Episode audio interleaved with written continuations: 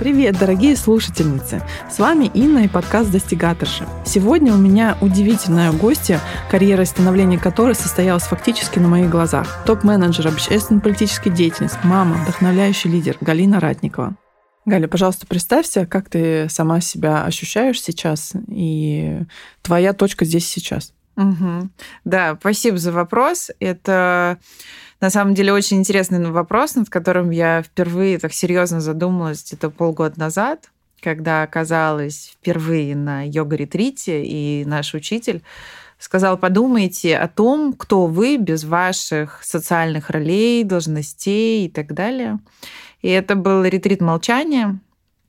И я пошла в лес. И я помню, это было очень забавно, потому что я села с блокнотиком, и записала «Я девушка в лесу».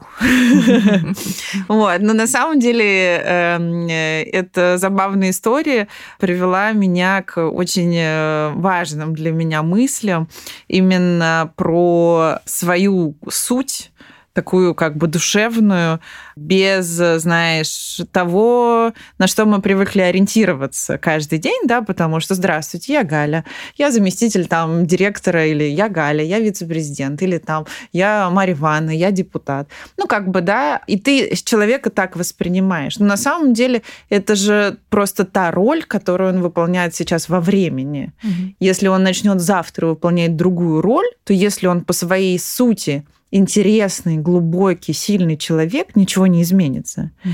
И вот как раз то сообщество, которое я сейчас создала, оно как раз основывается на принципе от души к душе, и это как раз вот стало тем производным с йога-ретрита, когда учитель сказал, подумайте, кто вы. Я девушка, которая любит жизнь, которая интересуется очень многим в жизни, и мне важно созидать. И это проявляется в очень разных проектах. В моей корпоративной жизни это проявляется в том, что я строю семь городов Сибири, создаю Центр женского счастья. В моей, э, будем говорить, непрофессиональной жизни это проявляется в том, что я создала женское сообщество, философский кружок, ну и так далее. И это моя суть. Неважно, где я, э, как называется моя должность, я что-то созидаю. То есть ты у нас созидатель. Да. Ну, на самом деле, а, в свою очередь скажу, что я состою в твоем философском кружке, и мы буквально сейчас а, после просто замечательной э, выставки Дягилева, которая очень много для меня открыла и заставила гордиться, а, в том числе и этим направлением, что действительно там Дягилев это был создатель бренда русского балета, который распространил его на весь мир. И Э, мы сегодня там все представлялись, и было интересно, что в общем-то, все созидатели там у нас собрались, правильно? Да. И, эм, и ты еще сказала такую вещь, что ты э, только что сказал, что ты создаешь центр женского счастья. Э, что для тебя лично женское счастье? Что не вопрос, так как бы не в бровь, а в глаз. Ты знаешь, э, это на самом деле очень, э, с одной стороны, сложный вопрос, с другой стороны, простой вопрос, потому что я отвечу тебе немножко э, длинно, но ты поймешь почему. Когда мне было 16-17 лет, когда мы с тобой познакомились, э, я имела очень много политических амбиций, и когда мне спрашивали, меня спрашивали, для чего, я говорила, я хочу сделать людей счастливыми. И на это многие взрослые люди говорили, ну, сделай сначала счастливой себя. Э, людей сделать счастливыми невозможно. И я, конечно, противилась, потому что тогда в моей системе координат теплый дом, э, комфортное жилье, безопасный город. Это э, было в моем представлении как раз то самое счастье, которое я хотела строить. Э, в процессе жизни, конечно, я поняла, что это не то счастье, которое я могла бы подарить людям. То есть я могла бы создать им условия, чтобы они были счастливы. Но быть счастливым — это выбор каждого человека, и это твой э, ежеминутный э, выбор на тот взгляд на жизнь, который э, ты выбираешь. И э, для меня э, быть счастливой это значит быть э, осознанной, это значит э, стараться находить э, что-то для себя, даже в ситуациях, которые мне кажутся ужасными, страшными, неприятными, когда я злюсь, когда у меня может быть агрессия, а, я пытаюсь находить, почему я так реагирую, что в этом для меня. И вот эти вот постоянные как бы разговоры с самим собой, они приводят к трансформации, которая часто, конечно же, происходит через боль, но в конечном итоге, которая делает меня более счастливой и такой счастливой, как бы, знаешь, более глубоким, таким как бы более насыщенным, таким ярким счастьем, когда ты можешь какие-то нюансы различать. И э, для меня счастье это э, мой как бы взгляд на жизнь. Ты еще сказала такую вещь в начале нашего разговора, что не свойственно для тебя занятие. Вот ты поехал на этот ретрит. А почему это было тебе не свойственно и что толкнуло тебя в это? Потому что мы сейчас все ищем какие-то духовные э, стержни, которые нас поддерживают, какую-то опору. И очень многие женщины, как я заметила, э, будучи скептиками когда-то, э, ну, не окунаются, наверное, просто начинают смотреть в сторону различных практик, медитаций, э, ищут своих учителей и так далее. Что тебя привело к этому?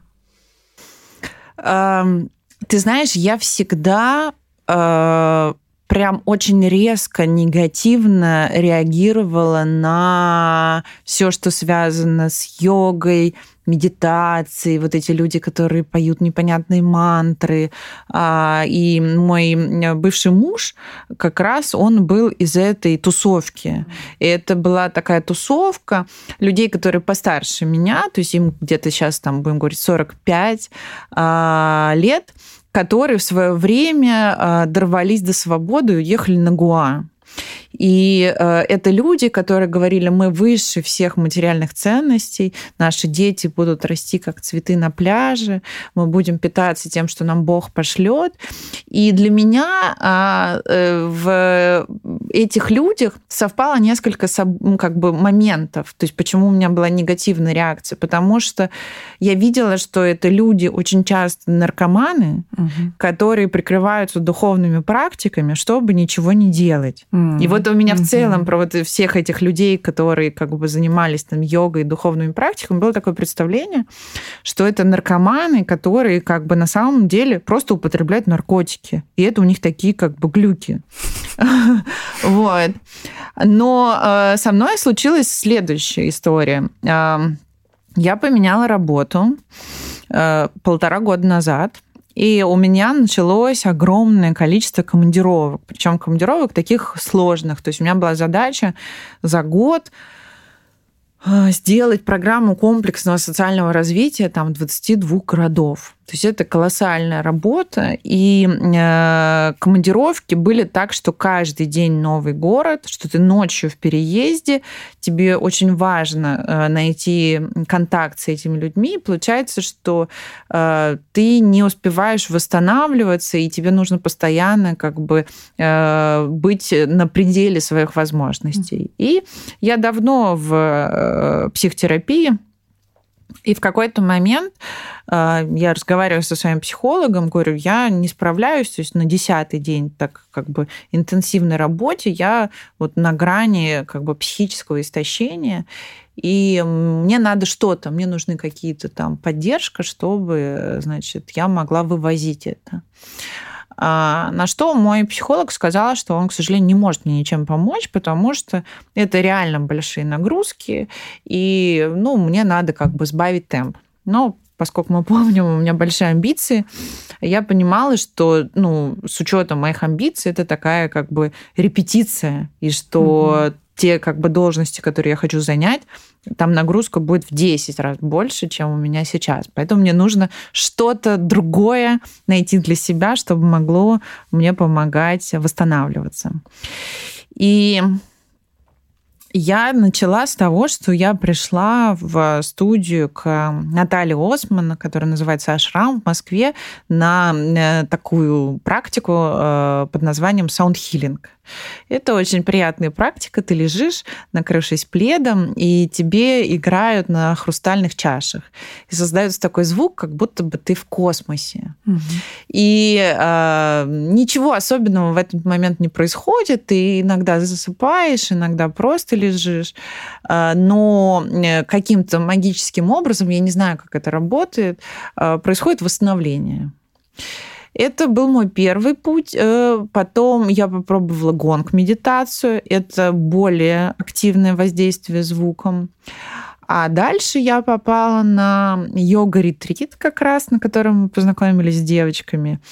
И это открыло для меня какой-то ящик Пандоры, потому что я поняла, что интенсивное дыхание и определенные физические упражнения а, дают мне колоссальный запас энергии, и какие-то несложные ежедневные практики помогают мне психически легче справляться с теми нагрузками, которые, ну, как бы я вынуждена переносить. Угу. Ну, ты ответила на мой один из моих вопросов, что дает тебе энергию, как ты восстанавливаешься. Ты знаешь, на самом деле это э, многоуровневый процесс э, получения энергии, потому что практики, да, э, я всегда про себя думала, несмотря на мою деятельность, что я все-таки интроверт, что моя форма восстановления энергии это побыть наедине с собой. Но я не знаю, что ли что-то случилось, то ли какие-то люди подобрались, но вот сейчас я прям чувствую колоссальный приток энергии от наших кружков, от вот этого общения, потому что оно такое как бы удивительное, оно эм, как будто бы создает какое-то поле, котором случаются чудеса, и я вижу, как э, девочки там в своих бизнесах растут, как случается какая-то синергия, как мы реально ничего вроде особенно не делая, наполняем друг друга. Угу. И это круто. Угу. Но мне кажется, кстати, вот про восстановление, побыть э, самим собой, это немножко навязанная история. Ну, вот мое личное ощущение, потому что я тоже про себя думаю, что я интроверт, но тоже в последнее время я заметила, что я ну, меня настолько, ну вот, извини меня, штырит после каких-то разговоров с, с людьми, с которыми я на одной волне.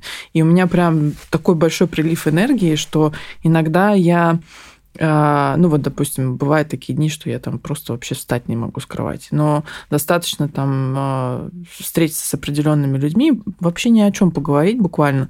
И потом я могу там 2-3 дня просто как, как а, электровеник делать свои дела и э, совершенно как бы даже не думать о том, что мне нужно там условно прилечь поспать. Ты еще сказала про свои большие амбиции и должности. Вообще, в целом, ты сделала а, просто головокружительную карьеру. Я, мы знакомы очень много лет. я, я наблюдала весь этот рост, от буквально там, когда ты ездила на Део Матис и, и до текущего момента.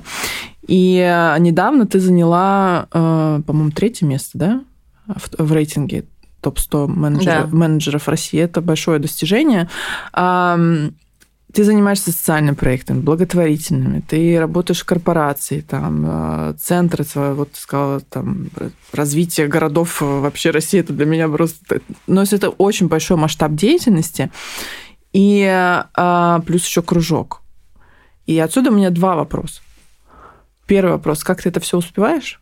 Второй вопрос, и как ты сама оцениваешь свой масштаб личности, скажем так, в соизмерении с тем, что ты делаешь, и какое влияние на людей ты оказываешь сейчас? Потому что это не десятки, не сотни людей, это уже тысячи и десятки тысяч людей, по большому счету. Ты, конечно, не вещаешь там с телевизора, но именно своими действиями, получается, ты меняешь э, жизни огромного количества людей. А, ты знаешь, это все на самом деле мой ответ зависит от эм, настроения дня, потому что ну, близкие люди знают, что у меня бывают э, дни, а, ну, они, я как-то читала лекцию девочкам, Э, и вот там у них спортивная группа, они друг друга поддерживают, значит, чтобы заниматься спортом. И вот там девушка, их руководитель, она говорит, значит, у меня дома все знают, что у меня бывают дни, грустной жопы.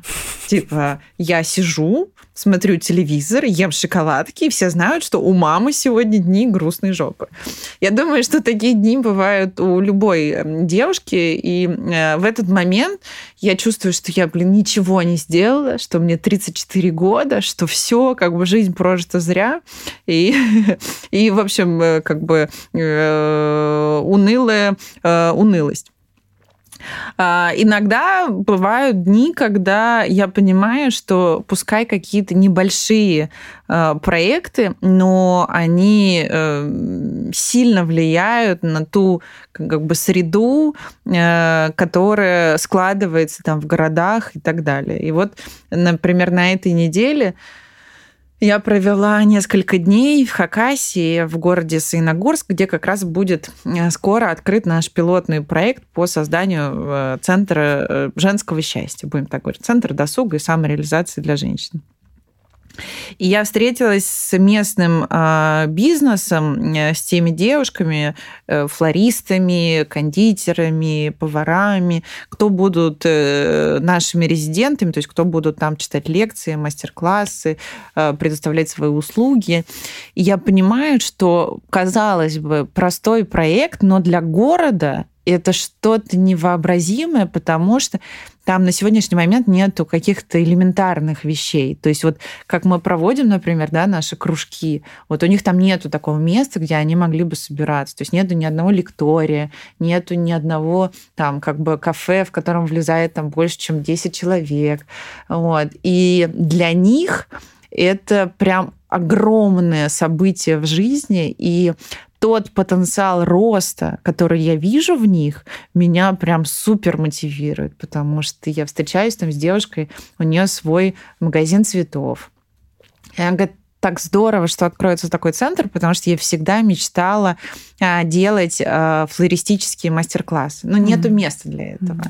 Mm-hmm. Вот. И э, вот в эти моменты я прям чувствую, что вообще так классно, что э, я являюсь проводником таких проектов, потому что понятно, что э, моя э, как бы компания, она является крупной компанией и э, является, ну, как бы заказчиком, да, этого центра. Но этот проект поручили мне, и у меня есть возможность как раз вот творчески реализоваться в созидании, и это здорово. И в моей жизни было несколько таких проектов, прям которыми я горжусь, а, и которые, мне кажется, даже быть немножко к ним причастными, а, прям какой-то э, свой вклад в историю. Потому что вот один из таких важных проектов, ну, я из Тулы, и у меня был опыт, я работала советником губернатора а, Тульской области и руководила благотворительным фондом «Тульский Кремль». И вот наш ключевой проект был это восстановление Тульского Кремля и э, колокольни Успенского собора в Тульском Кремле по старым чертежам. И вот эта колокольня теперь это центральное место города, и как бы я вот горда, что э, мой как бы, фонд, вот которым я руководила, был как раз э, инициатором этого проекта. И это на века, и это важно, и это лицо города, и это моя гордость. Я смело могу говорить, что я посол города, что mm-hmm. я как бы продвигаю и горжусь, э, что я из Тулы, и что вот у нас там бы э, такая красота теперь. Mm. На самом деле, вот э, все, что ты рассказываешь, мне кажется, нужно рассказывать э, максимально много, потому что у нас в России есть ну, ментальность, наверное, такая, что все плохо, ничего не делается, в городах ничего не меняется там и так далее. И вот От тебя я узнал, что создается такой центр, и компания большая, в которой ты работаешь, это финансирует. И это просто невероятно на самом деле, что у компаний а их социальная ответственность э, выражается в таком виде. И э, чтобы такого было больше и больше. Но даже не, не то, что чтобы такого было больше и больше, это будет в любом случае. Просто, мне кажется, у нас такое вот... Я давно это заметила, что просто не замечается ничего хорошего. Да? Ну, естественно, там это все плохое там у нас во всех новостях, а вот, вот такие вот э, социально значимые как для людей, так и для страны в целом в долгосрок вообще не афишируется. То есть мы не знаем на самом деле, что, что хорошего у нас делается. Эм, ты знаешь, это связано, я замечала тоже это. Мне кажется, что это часто связано с какими-то, не знаю, историческими, ментальными особенностями русского человека. Типа нельзя хвастаться, mm-hmm. а то сглазят. Mm-hmm. Нельзя там что-то хвалиться, нельзя гордиться. Вот, э, и это все. И вот э, то, что я тоже там вижу с э, нашими девушками вот в регионах, э, как-то вот они немножко так вот стесняясь говорят, э, вот самопрезентацией и само вот каким-то таким вот э, пиаром у нас, конечно, есть большие вопросы, потому что люди не умеют ни себя представить, ни свой проект, и так как бы немножко всегда так вот стесняются, ну, говоря... Я, я такая, я всегда с дрожащим голосом говорю о то, то, о чем я делаю.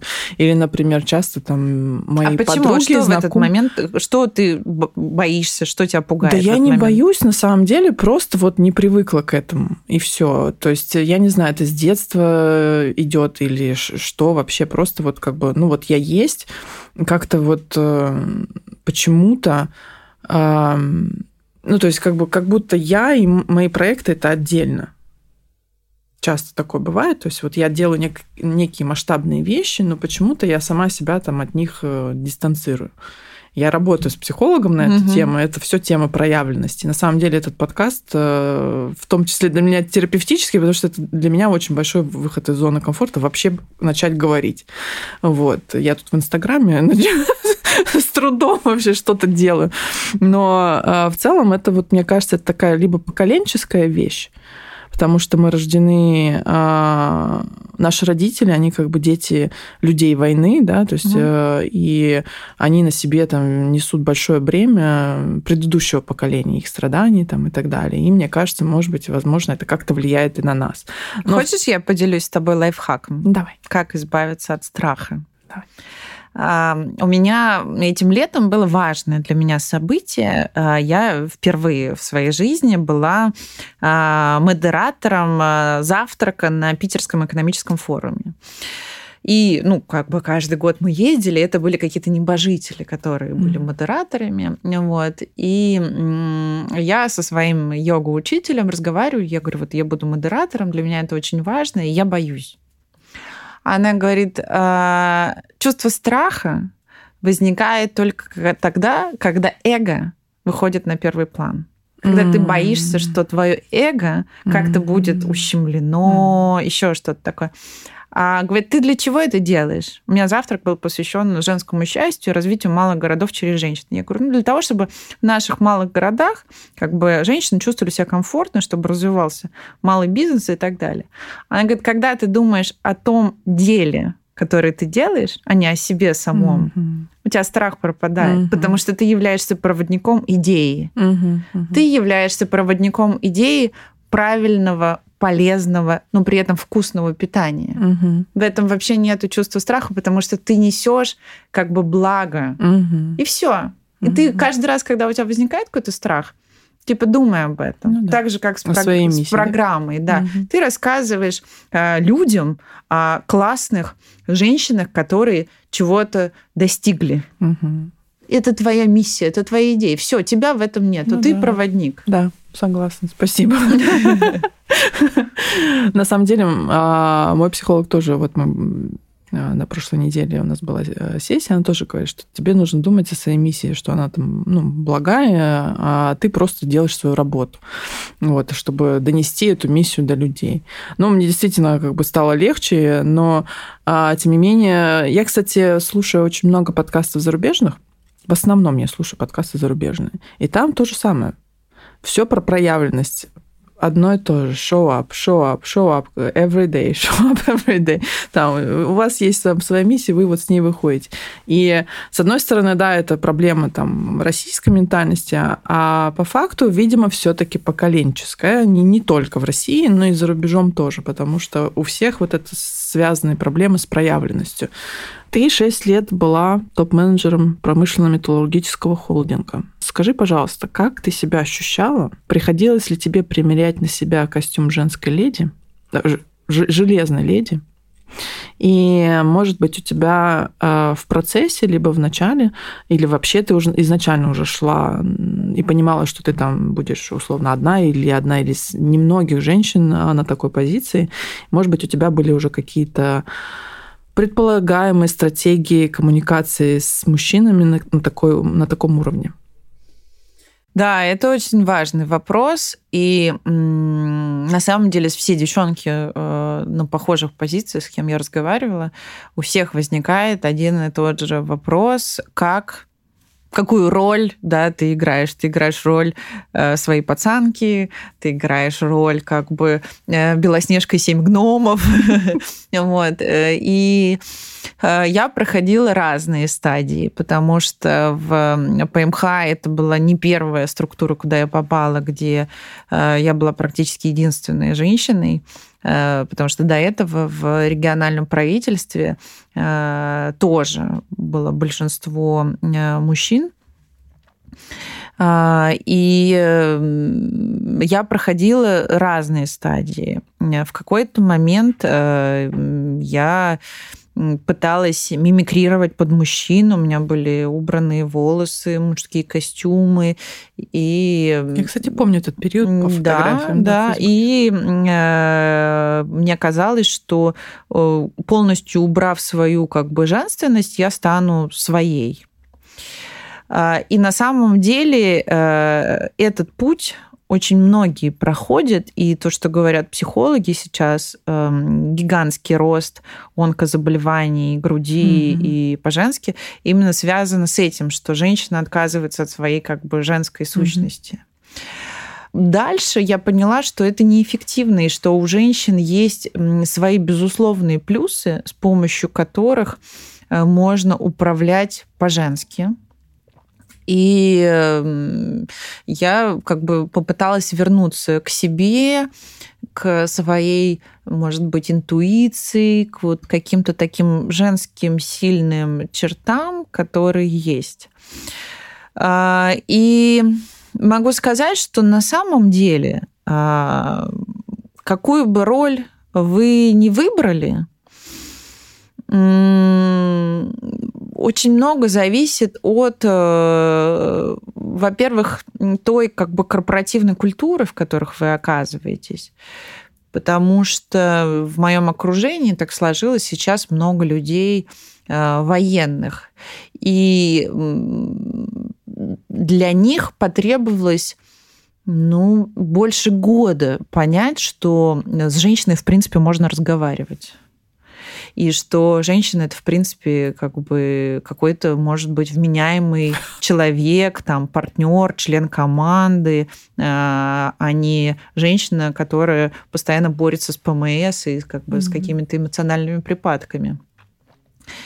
И на самом деле я могу понять, а, почему у некоторых людей складывается такое мнение, потому что я сама занимаюсь подбором людей, и действительно женщины э, достаточно часто эксплуатируют какие-то свои вот эти вот женские особенности. Ой, я там не умею ориентироваться, ой, заблудилась, ой, опоздала. Ну, какие-то такие э, непрофессиональные э, оправдания да, каких-то своих ошибок. Вот, поэтому в этом смысле нам тоже, как женщинам, есть над чем расти, но и обществу э, тоже важно осознавать, да, что, ну, как бы э, женщины сейчас уже проявляются по-другому. И да, вот эти все шутки в интернете по поводу того, что женщин не брали, потому что они уходят в декрет. Э, сейчас так складываются обстоятельства, что, конечно, э, женщины будут более активно проявляться именно с позиции лидерства. И как бы жизнь к этому подталкивает, что э, пускай с длинными волосами в платье, но это женщина, которая берет ответственность и которая как бы отвечает за свои слова не хуже, чем мужик. Ну, на самом деле, вот э, исторически Россия, мне кажется, в более привилегированном положении в этом смысле. Ну, нельзя сказать благодаря, но по причине Великой Отечественной войны а, женщина у нас, в принципе, в профессиональном плане вполне приравнивается к мужчинам в плане того, что это она может быть и летчицей, испытателем истребителя, да, и это на металлургии работать, и где и это а, было вот фактически практически весь э, прошлый век. А в то время как на Западе, вот с чем я столкнулась, когда туда поехала, и я ходила на несколько мероприятий, посвященным жен, женскому лидерству, там, предпринимательству и так далее. У них э, из-за того, что женщина получила права, в общем-то, в обществе там, в 50-60-е годы да, э, в прошлого века, у них это вообще все в зачаточном состоянии. И по факту все это какое-то слишком радикализированное. И когда я э, пришла в, ну, фактически женский предпринимательский клуб в Ванкувере, самый крупный, а, значит, было мероприятие по женскому предпринимательству. И там ну, э, формат был такой, что сильные женщины-лидеры общались э, в формате спид-дейтинга, по большому mm-hmm. счету, там 20 минут э, отдавалось с теми, кто хотел бы у них научиться. Я на самом деле в основном смотрела и слушала, за исключением двух женщин, с которыми мне было интересно пообщаться. А, и это все сводилось к тому, а как вы перебарываете этих мужчин. Ну, то есть поделитесь секретами, как нам их побить. Ну, вот, утрируя.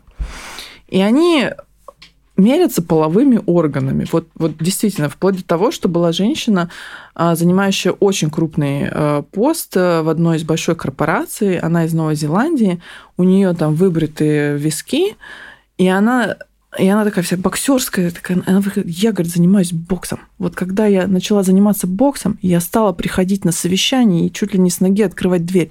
И я им там вот к ноге. Я сижу такая, думаю, боже мой, что это вообще такое?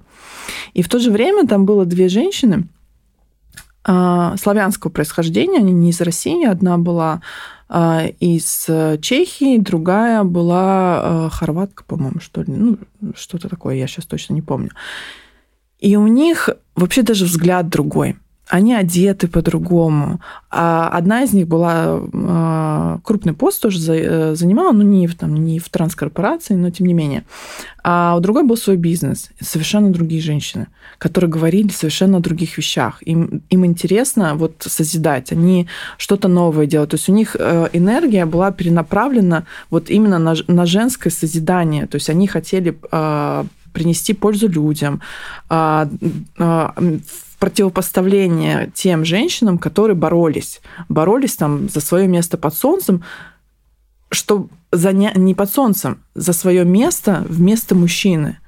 И это вот в корне неправильно, как мне показалось, потому что э, вот ты тоже сказал, что всплеск онкозаболеваний, там груди и других женских половых, э, половых органов, в общем-то, и вообще женской репродуктивной системы там просто зашкаливает.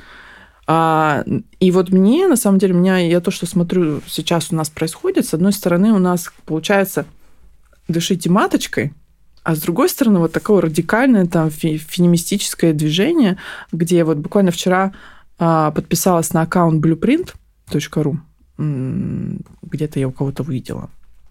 И, значит, там было вот про мобилизацию и так далее что чуть ли не женщины вывозят своих мужчин, вот дословно, женщины вывозят своих мужчин за рубеж. Угу. И в комментариях в основном были э, гневные Типа, что у нас, мужчина безвольное, там, какое-то животное, которого нужно вывозить, то есть, типа, просто они сами за себя решают. И когда я пролистала, а, там карусель была, а, был, значит, символ, вот этот БЛМ, кулак, только женский.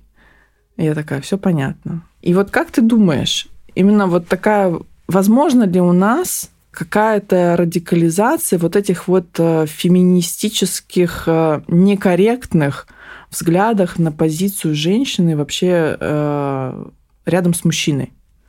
Или же мы все-таки найдем вот баланс между дышать маточкой и быть суперуспешной? Ты знаешь, ну, всегда же э, надо понимать, что из чего э, исходит, да? То есть то, что ты описала, вот эта женщина, которая занимается боксом, это женщина такая, как бы, да, вот э, стойкая, сильная, э, не знаю, идущая на пролом. Это такие э, характеристики мужчины, угу. да? Потому что, да, ну, природа так заложена, что мы разные. У нас даже жир по-разному как бы располагается на теле, именно поэтому у женщин бывает целлюлит, там у мужчин не бывает. И э, вот, например, э, что я как бы транслирую в кружке? Я говорю, что в кружке э, в женском, в отличие от жестко иерархических мужских структур, нету руководителя, да, то есть мужские структуры, все наши корпорации, есть начальник, есть заместители, есть все остальные. А женские – это вот как, да, структура действительно как круг, как женский некий круг, где может быть а, там инициатор этого процесса, могут быть какие-то люди, которые выполняют свои роли, но каждая женщина, да, это вот как планета, и вокруг планеты есть свои спутники, и они могут выстраиваться как бы в единую галактическую систему, а могут и не выстраиваться. И в этом смысле а, просто особенность как раз восприятия а, женщинами там, себя и происходящего всегда нужно помнить, что ну, вот как бы матки, да, в отличие от членов, они с собой не конкурируют. Да. Да, да. то есть как бы матка, она принимающая, она э, дающая жизнь, она созидающая. А если вы делаете что-то, что больше напоминает как бы мужскую деятельность, то вы становитесь просто на другое поле, mm-hmm. и вы в нем будете точно не конкурентоспособны. Mm-hmm. Mm-hmm. И это всегда нужно помнить. Что касается каких-то феминистических историй искажений, э, ну, у нас, в принципе, в России слово феминизм, оно окрашено негативным цветом. Mm-hmm. То есть это сразу ассоциации, какие-то там небритые подмышки, да, такие мужеподобные, как бы, э, женщины нетрадиционной ориентации, и вот это все. Ну, потому что это транслируется в основном. Но на, на самом деле э, принятие себя, своих прав, уважение себя и других женщин, и это очень важно. И то, что я, например, не всегда, ну, как бы всегда не любила, и с чем у меня ассоциировались женские организации, это вот как раз такой как бы подковерной игрой, mm-hmm. какой-то грызней, каким-то лицемерием. Mm-hmm. И в этом смысле для меня, конечно, это было очень приятное удивление, когда нам удалось в кружке создать ровно противоположную атмосферу. И когда я попадаю в какие-то э, другие а, женские там, союзы, ассоциации и вижу вот то, что как раз я не люблю, то, от чего я э, как бы всегда бежала, я понимаю, что это организации, которые просто пытаются копировать мужские организации, угу. в которых нету осознанности, какой-то вот этой вот женской идентики, угу. потому что а, женщинам нету смысла конкурировать. Да, так сложилось, что там много мужчин убило во Вторую мировую, много мужчин там умирает сейчас от алкоголизма и так далее. И женщины, особенно в маленьких городах, они конкурируют за мужчин.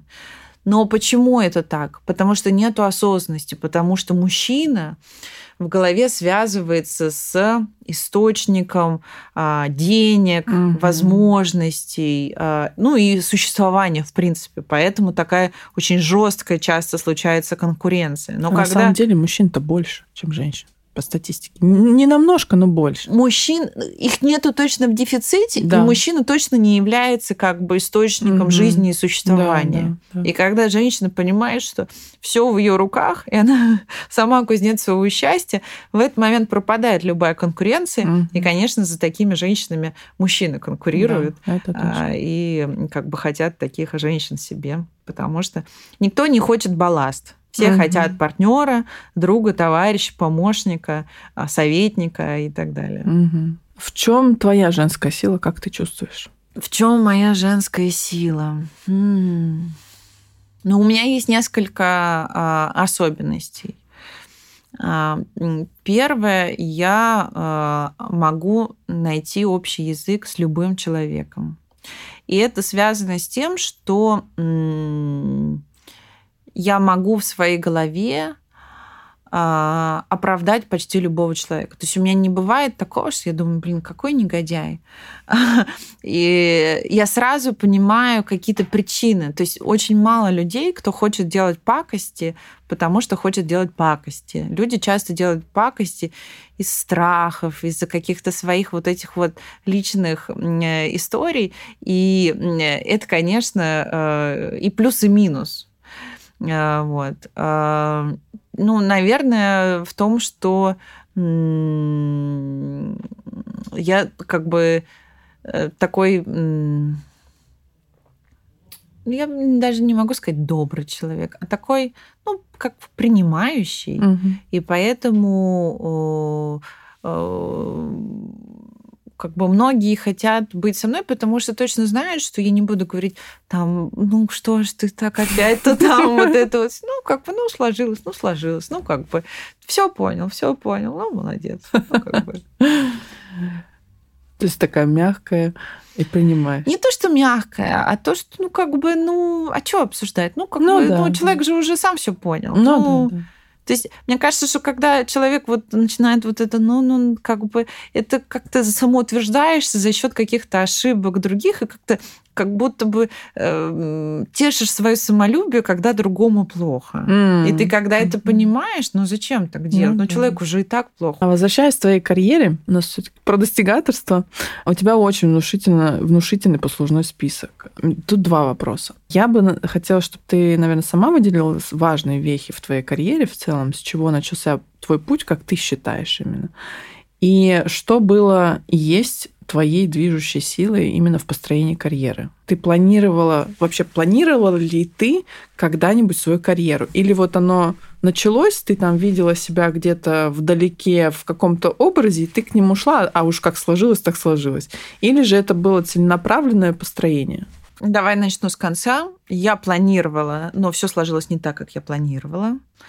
Что двигало мной? Всегда двигал мной интерес и мне никогда не нравилось, э, что мне говорили, что что-то невозможно. Это как раз э, являлось неким драйвером э, проверить, а невозможно ли это. Вот. А что касается каких-то основных вех, ну, я переехала в Москву благодаря модельному агентству. Это было начало. А, это были те деньги, которые я могла а, заработать просто своей внешностью. Это были небольшие деньги, но они мне позволили как бы э, достаточно рано начать самостоятельно жить. Дальше э, производным от этого стала э, проба себя в кино, на радио, на телевидении.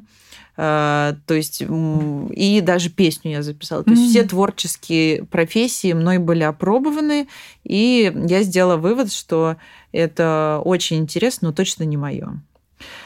А дальше был приход э, в Госдуму на практику студенткой, и это открыло для меня совершенно новый мир, какой-то грандиозный, невероятный, и э, тут начался мой как раз вот путь в молодежной политике, в общественно-политической деятельности.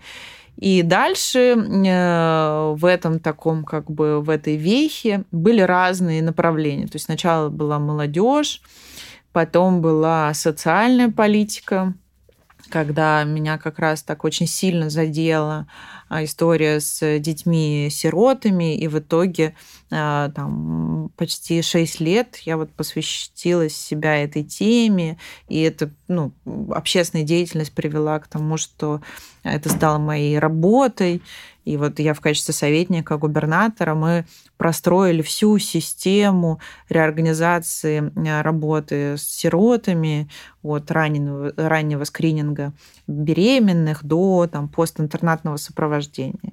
И на сегодняшний момент на весь регион 240 а, детей-сирот, ну то есть это реально а, как бы проблема, которую можно решить за год, что в регионе не будет сирот вообще. Mm. Вот. А дальше начался вот мой трек, который длится последние 8 лет. Это моя корпоративная жизнь, работа в бизнесе. И это большой, очень интересный, очень яркий опыт, а, который, конечно, дал возможность увидеть обратную сторону, потому что, ну, вот это все там Госдума, молодежь, там, а, это все была такая как бы больше бюрократически политическая история. А тут реальный сектор экономики, реальное производство, и это, конечно, совершенно новый взгляд а, вообще на, ну, как бы на экономику, на политику. Как ты думаешь, какое твое качество или набор качеств позволило тебе, во-первых, пройти такой путь, во-вторых, добиться в этом пути успеха? Э, ты знаешь, э, какие качества? Ну, начнем с этого, с того, что есть люди, которые э, прошли этот путь более успешно. Ну, то есть с точки зрения каких-то там карьерных достижений и так далее. И возраста? И возраста, конечно. Ну, есть там, ну, э, девушки моего возраста, кто там является депутатами Госдумы, там, э, ну, mm. там, не знаю, зам губернаторов mm. и так далее. Ну, то есть есть кто-то, кто достигает больших успехов. А, то есть тут скорее есть качества, которые не позволили мне чего-то достичь. И э, первое большое такое качество, которое, конечно, не очень удобное, это внутреннее очень сильное чувство справедливости. То есть я не готова идти на какие-то лицемерные истории, если мне внутри кажется, что это несправедливо, нечестно, неправильно. И это, конечно, э, минус. Особенно если мы говорим про какую-то большую политику. Да, мы Здесь вспомним с тобой, с тобой какой-нибудь там карточный домик, да, и тут, конечно, очень много таких моментов, которые, ну, там, э, на которые я не готова пойти. Вот. А что касается э, качеств, которые помогли, Первое качество, которое я тоже всем вот говорю, обязательно а, не бойтесь пробовать. Да, мы сегодня на выставке видели, что э, хореографом э, стал человек, не имея музыкального образования, который рисовал движение mm-hmm. под такт. То есть он не знал нотную грамотную, и представить, что как бы хореограф может так работать, это какая-то фантастика. Сегодняшние менеджеры сказали бы, у меня недостаточно компетенции, я mm-hmm. с этим не справлюсь. Mm-hmm. А у меня же такого никогда не было.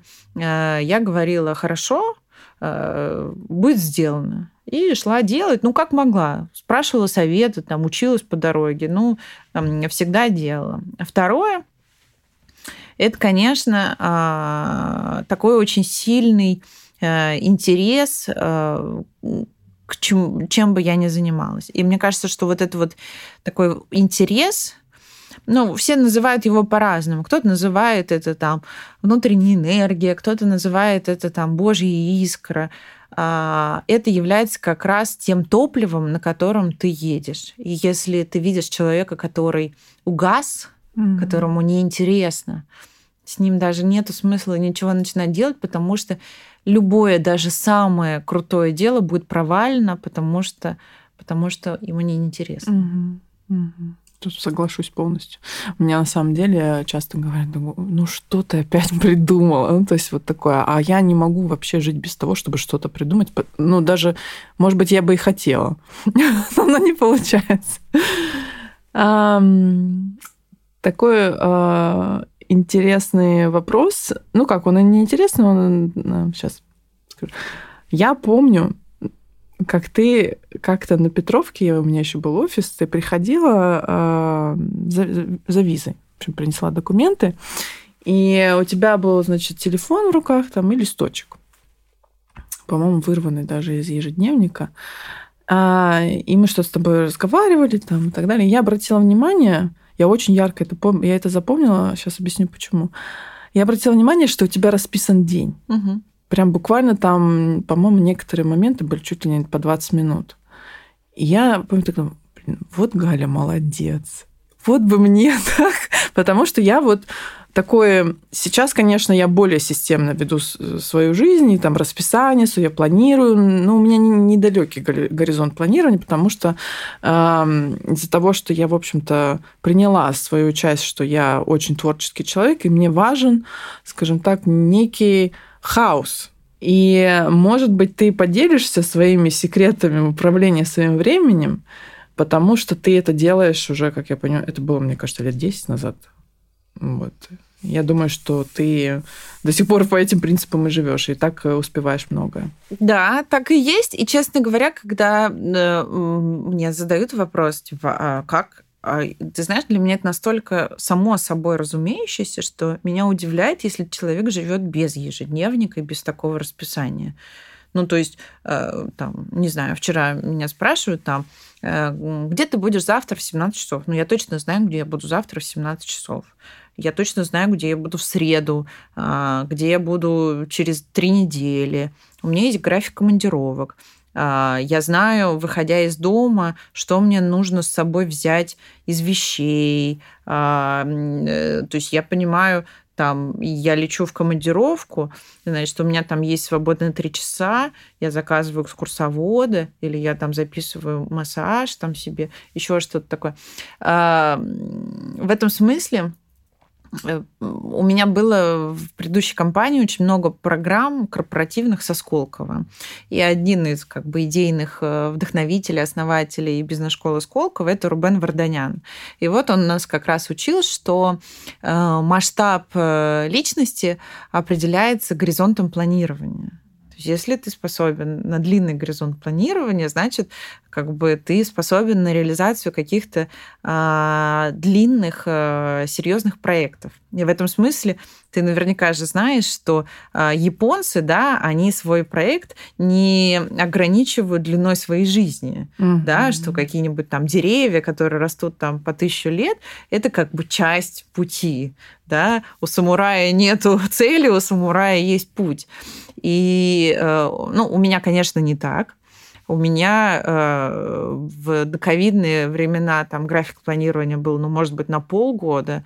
Э, по каким-то таким, знаешь, моментам, на самом деле, часто бытовым. Потому что если ты хочешь попасть, не знаю, в Ласкалу на какие-то хорошие места, на хорошую постановку, тебе надо покупать, ну, за полгода точно билеты.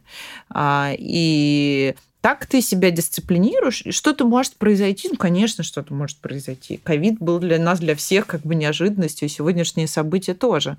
Но, тем не менее, в обычной жизни это очень помогает э, делать то, что недоступно людям, которые планируют э, на сегодняшний mm-hmm. день только. Mm-hmm. А, вот. Это первое. Второе – есть какие-то базовые тренинги по тайм-менеджменту, где объясняют основные принципы планирования, где ты можешь как бы э, комбинировать места, которые находятся там плюс-минус в одной локации, чтобы не ездить mm-hmm. туда 10 раз. Да, какие-то э, там а, оптимизации э, с помощью использования каких-то IT-сервисов, там, курьеров, там, ну, то есть эффективное использование своего времени, ну и базовое планирование, да, конечно. Это основа, и это как быстро печатать на клавиатуре. Это то, чему можно один раз научиться, mm-hmm. так же как скорочтение, не знаю, там, ну какие-то такие основные навыки, которые помогут тебе в течение всей следующей жизни. Ты э, часто перекладываешь э, на потом что-то ну, допустим, тебе что-то не хочется сегодня делать, или ты сразу все делаешь, что тебе задания, какие у тебя ты сама себе поставила, либо вообще? Ты знаешь, у меня обратная история. Я чувствую, что я молодец, если я сделала дела с будущего периода. Mm.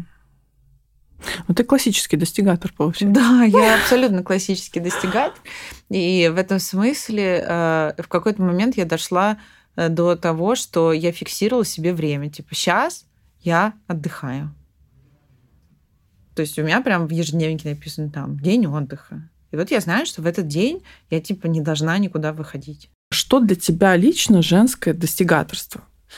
Ну вот, если мы возьмем термин, как э, сейчас это провозглашается, потому что по большому счету дышать это тоже достижение, смотря в каком контексте. То есть ты э, спрашиваешь, что значит быть успешной как женщина? Да. Быть успешной как женщина значит жить той жизнью, которой ты хочешь жить. Все же хотят разного. Кто-то хочет быть э, замужем, кто-то хочет иметь 25 любовников, кто-то хочет как бы вообще ни с кем не жить. То есть вот как ты хочешь, так, чтобы и было. Потому что, ну, в моей жизни были разные периоды, и ты всегда в жизни получаешь ну, то, что ты хочешь. И если ты разберешься не с какими-то социальными нормами, догмами, ожиданиями, а самим собой, вот что значит быть замужем? Это значит э, для меня а, быть уверенной в своем мужчине, быть, э, доверять ему, знать, что на него можно положиться – и э, чтобы этот человек был, который разделяет с тобой общие ценности. Вот это для меня быть замужем. Для меня наличие штампа, я не знаю, там общей э, недвижимости, общения с э, свекровью. Это не значит быть замужем, да? Э, ну, то есть, э, и здесь очень важно все-таки, да, разбирать на какие-то детали, может быть, даже молекулы, вот эти все состояния и э, понимать, вот что ты сейчас хочешь. И, и к этому и идти. Потому что мы же часто говорим, вот мне хочется вот этого. А, а оно же на самом деле не так. Мы, если разберемся с деталями, окажется, что вот этого тебе совсем-то не хочется. Ну да, особенно в, в терапии, если, допустим, ты там думал, что ты хотела, не знаю, ламборджини, ну, ламборгини а, или яхту, то выясняется, что это просто символ состояния, которое достижимо совершенно без э, этого предмета. Но одно другому не мешает в любом случае. Конечно. У меня на самом деле последний вопрос, но не последний, не вопрос прям, а, наверное, а, тема. Это материнство и э, связь, совмещение материнства и своего карьерного пути и вообще достижение цели, которые ты ставишь перед собой как личностью в жизни. А как тебе это удается? Вообще сложно ли тебе было? У тебя достаточно взрослая дочь. Да, я родила ребенка в возрасте 21 года. Через две недели после родов я вышла на работу. Следующие полгода а, я не помню, как я жила, потому что я кормила, и Соня ела по семь раз за ночь, и, соответственно, это было просто что-то невозможное. А дальше она ела по семь раз за ночь до полутора лет, и я кормила ее уже из бутылочек. А, и это было что-то невозможное. Но при этом в этот момент мне казалось, что если я уйду с работы, то мир рухнет, и э, мое дело закончится, которым я занимаюсь, и так далее. А, поэтому мне было это все совмещать очень сложно. Но спасибо, что мне было 21 год, и можно было не спать, э, и прекрасно выглядеть, и хорошо себя чувствовать. Совмещать очень сложно. и э, наша с тобой общая приятельница, да, Юлия Прутько написала книжку, которая называется «Никак», и все успевать, все совмещать невозможно. Ты всегда э, делаешь выбор. Ты сейчас идешь на кружок, или ты сейчас идешь со своим ребенком в бассейн. Угу. Ты сейчас идешь на встречу с друзьями или в кино, или ты идешь со своим ребенком в кафе мороженое. И это всегда вопрос э, баланса, который э, ты соблюдаешь, исходя из своих собственных интересов, потому что счастливая мама, счастливый ребенок. Угу. Uh, у меня был как бы длинный путь uh, прихода к этой философии жизненной, потому что, конечно, как у любой работающей мамы, у меня было очень большое чувство вины, что я как бы не посвятила достаточно времени Соне, когда она была маленькая. А, вот. Но при этом а, узнаете его по плодам его. А, сейчас ей 13 лет, у нас прекрасные отношения. А, и многие спрашивают, как тебе удалось э, поставить с ребенком такие отношения, и чтобы она была такой самостоятельной, общительной, жизнерадостной и так далее. А, и у меня нету какого-то ответа, что вот мой лайфхак, пожалуйста, mm-hmm. делайте так же. Нет, она была как сын полка, она была, когда это было возможно, всегда со мной. А, у меня никогда не было такого, что это типа для взрослых, это для детей. Она была как ну, член семьи, и, а, соответственно, как бы э, вот куда я, туда и она.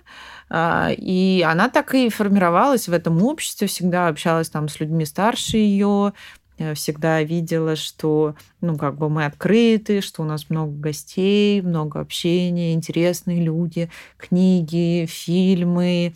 Ну, то есть такое как бы гармоничное развитие ребенка.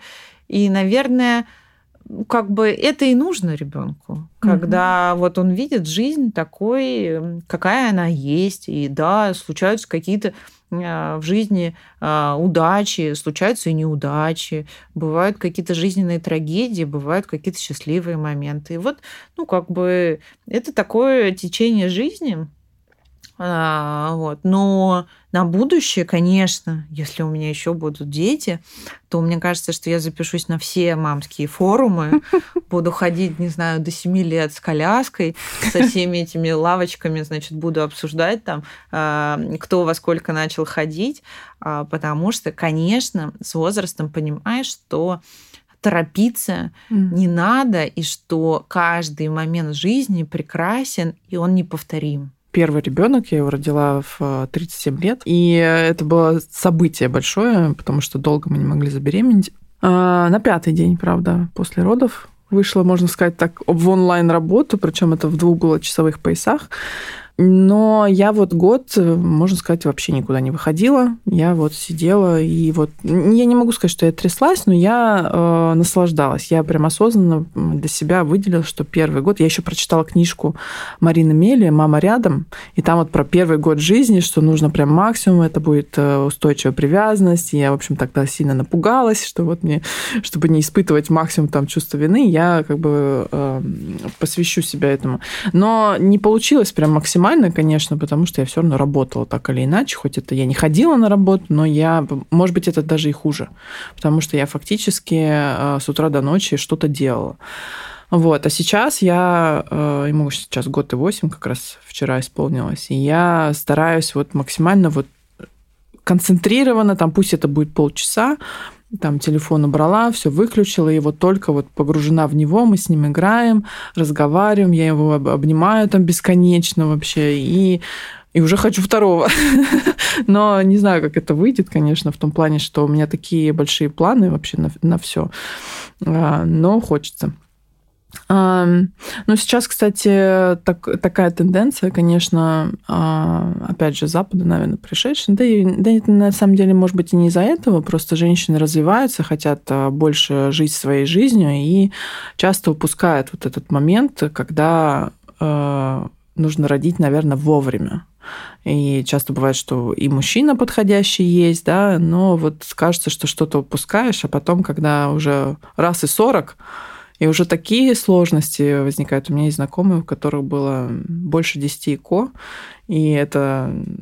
И сейчас хочется второго и третьего, а уже как бы почти 50. И это большие сложности с этим. Поэтому, конечно, все должно быть вовремя. Mm. Вот. А, но дети дают большое наслаждение в жизни, большую радость. Дети – это созидание. Да. Это то самое да, созидание, да. в общем, для которого ну, создана женщина. И дальше все остальное – это как бы проекция этого созидания. Да. То есть там предпринимательство, творчество. Это вот такая вот как бы проекция вот этого женского созидания, создания угу. чего-то нового. Да, я иногда смотрю на свою сына и думаю, господи, как я вообще такое создание вообще смогла вообще создать, потому что, ну, он вообще просто невероятный. Не знаю, почему Поэтому, э, может быть, просто дети такие сейчас, вот, э, э, потому что племянников я своих смотрю, они тоже маленькие, это вообще просто. 4 года он такие вещи выдает, что думаешь, боже мой, что он прочитал? Где у него этот, эта часть в мозге, куда загружена вся классическая литература с таким обширным словарным запасом, который даже я иной раз не употребляю. Вот.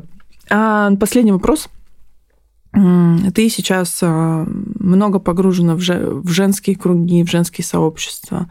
И в целом а, в России я наблюдаю тренд создания множества женских сообществ. Это могут быть бизнес-клубы, а, Чаще всего, конечно, потому что я в бизнес-среде общаюсь, э, вращаюсь, это бизнес-клубы, но есть и различные другие форматы, в том числе и твой философский кружок. Ну, это действительно как-то ты его назвал интеллектуальным клубом, это действительно так, потому что те а, мероприятия и спикеры, которых ты а, приглашаешь, они а, ну, расширяют сознание. Я до сих пор не могу забыть э, нашу лекцию по трансгуманизму, вот, которая, ну, прям сильно меня трансформировала мои взгляды и даже где-то то, что я думаю о себе. Вот. И отсюда у меня э, вопрос, э, как ты видишь вообще вот этот тренд, э, как он будет развиваться и э, к чему мы придем в итоге. Э, и второе, э, что бы ты пожелала женщинам, которые нас, нас слушают. Это могут быть разные женщины. Кто-то в начале своего пути, кто-то мама с ребенком сидит дома, может быть, после родовой депрессии, не знает, что ей делать, как из этого выбраться. А, могут быть это и предприниматели, те, кто строит свою карьеру. Что, что бы ты им хотела пожелать, как женщина женщине? Да, э, женских сообществ сегодня очень много появляется. Они все очень разные, э, но очень много интересных. Э, с чем я связываю этот тренд? Э, когда э, на работе мне поручили создать Центр женского счастья, я провела небольшое исследование и попыталась понять, в чем же заключается женское счастье. И стало понятно, что женское счастье у русской женщины заключается в одной фразе. А фраза эта звучит так. Поднять детей на ноги.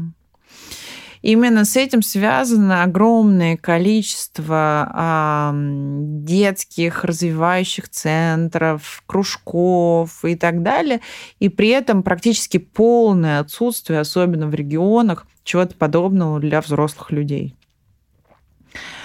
а женщины являются главной активной группой. А, если мы посмотрим официальную статистику, то главная группа внутренних мигрантов переезда из малых городов в большие – это женщины возраста 30-34 года. Это женщина, которая а, еще не осознает свою силу. То есть это женщина, которая совершает 70-80% потребительских покупок, 60% а, голосующих в стране это женщины.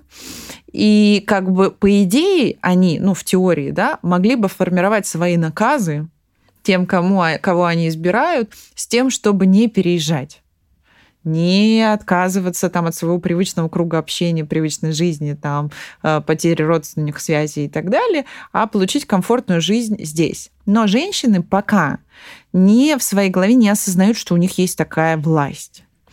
И пока они формируются в некие как бы клубы по интересам, И каждый занимается кому что интересно. Кто-то там нутрициологией, э, кто-то поддержкой бизнеса, э, кто-то формированием смыслов. Но следующий тренд – это когда женщины эту свою власть и полномочия поймут и начнут как бы формировать свою повестку. То есть, собственно говоря, делать те самые наказы тех людей, которых они и так уже сегодня избирают, чтобы жизнь вокруг менялась. Вот. И э, здесь уже, конечно, мало никому не покажется, потому что э, поменяется очень многое потому что поменяется а, подход к образованию, подход к развитию городов, а, ну и так далее. Вот. И это такой важный процесс, который мы сейчас наблюдаем, и события внешние, они этот процесс только усиливают. Угу. А, мне нравится то, как развивается кружок, именно потому, что он помогает э, мне и людям, которые вокруг меня, формулировать какие-то важные смыслы Потому что, да, вот когда мы открывали кружок по трансгуманизму, я говорила, что именно женщина должна сформировать свою позицию в отношении а, вот этого направления, как трансгуманизм, насколько мы видим предел возможного, да, то есть ты затронул тему ИКО. Это благо для многих семей и возможность иметь детей. Но где предел? Угу где предел этого блага и где это уже начнется как бы перекос и когда это благо станет злом. Я бы пожелала э, начать в себя верить. Чем бы вы ни занимались, что бы вы ни делали, очень важно в себя верить. И часто для того, чтобы в себя поверить, нужно создать внешнюю среду, которая в тебя верит. У меня есть такая лекция, я иногда читаю, там, 10 шагов к новое я. И вот там один из важных пунктов – это создать свою группу поддержки. Потому что часто, ну, я думаю, что ты тоже такое видела. Девушка, например, хочет открыть свой бизнес и говорит, ой, у тебя не получится, это там для умных, для богатых, для красивых, короче, не твое. И все. И она еще как бы не успела даже прорасти, это как бы семечко, а ее уже как бы затоптали. Вот когда вы что-то новое начинаете, и, например, там ваша мама или ваш муж или ваши дети вас не поддерживают, даже не надо с ними это обсуждать. Угу. Найдите свою группу поддержки тех людей, которые поддержат ваше начинание и скажут, Маша, ты молодец, у тебя точно получится. И вы такую группу поддержки найдете, это как бы э, точно э, Э, возможным. Второе, очень важно, конечно, разобраться с собой и понять, а ты вообще вот кто? Вот сядь, как э, мой когда-то опыт, да, э, в лесу и ответьте, вот вы вообще кто и зачем вы здесь? Вот вы что хотите? Вот какое ваше как бы дело? И неважно, в какой компании это будет проявляться, в какой профессии. А, вы просто сами себе ответьте, вот вы как бы кто? Кто-то бывает созидатель, кто-то бывает трансформатор, кто-то разные люди. И самое главное, как бы делать а, то, что вам откликается. Ну и третье, наверное, это не бояться потому что очень часто из-за каких-то своих собственных страхов мы сами себя ограничиваем. И опять-таки, да, вот сегодня такой интересный у нас получился день с экскурсией. Дягилев ничего не боялся. Он не ставил сам себе какие-то рамки, ограничения. Вот мы привезем русский балет в Париже и насыпем землю на сцену. Так не делают. Что же мы будем выглядеть как там mm-hmm. русские с лаптями? Нет, он себе таких ограничений не ставил. И в итоге он получил как бы колоссальный а, успех и как бы сделал русский балет известным по всему миру. Поэтому не ставьте сами себе границы, а не ограничивайте себя своими страхами, идите а, к себе истинной, и будет вам успех и счастье. Спасибо тебе большое. Спасибо.